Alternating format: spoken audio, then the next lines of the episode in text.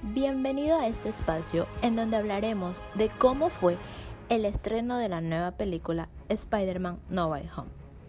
El anuncio del estreno de Spider-Man No Way Home sin camino a casa causó tanto alboroto que las entradas para el preestreno se agotaron a nivel mundial y en Ecuador no fue la excepción.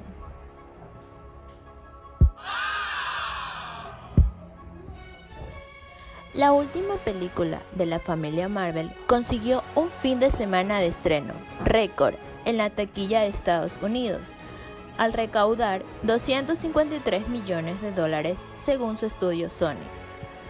De acuerdo al sitio especializado INDB, la película tiene una duración de 2 horas con 28 minutos, incluidas las dos escenas de postcréditos.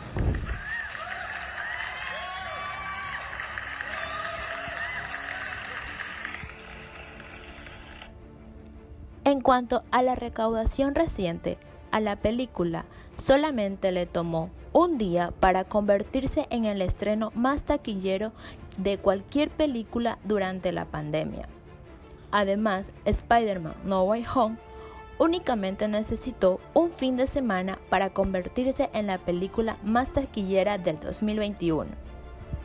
Fue tanto el furor que el primer tráiler se convirtió en el más visto, ya que recibió 355,5 millones de visitas globales en sus primeras 24 horas, superando al récord anterior de Avengers Endgame, que obtuvo 289 millones de visitas.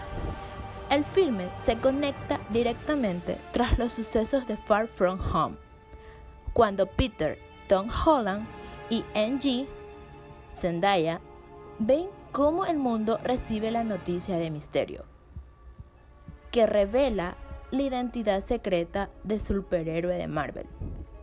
Esta historia, sumada a la posibilidad de que estén presentes los Speedy, Toby McGarry y Andrew Garfield, desataron la locura de los fans. Este filme, que reúne tres generaciones de adaptaciones cinematográficas en un filme que juega a su antojo con las reglas del tiempo y el espacio, utilizando la teoría del multiverso como herramienta narrativa.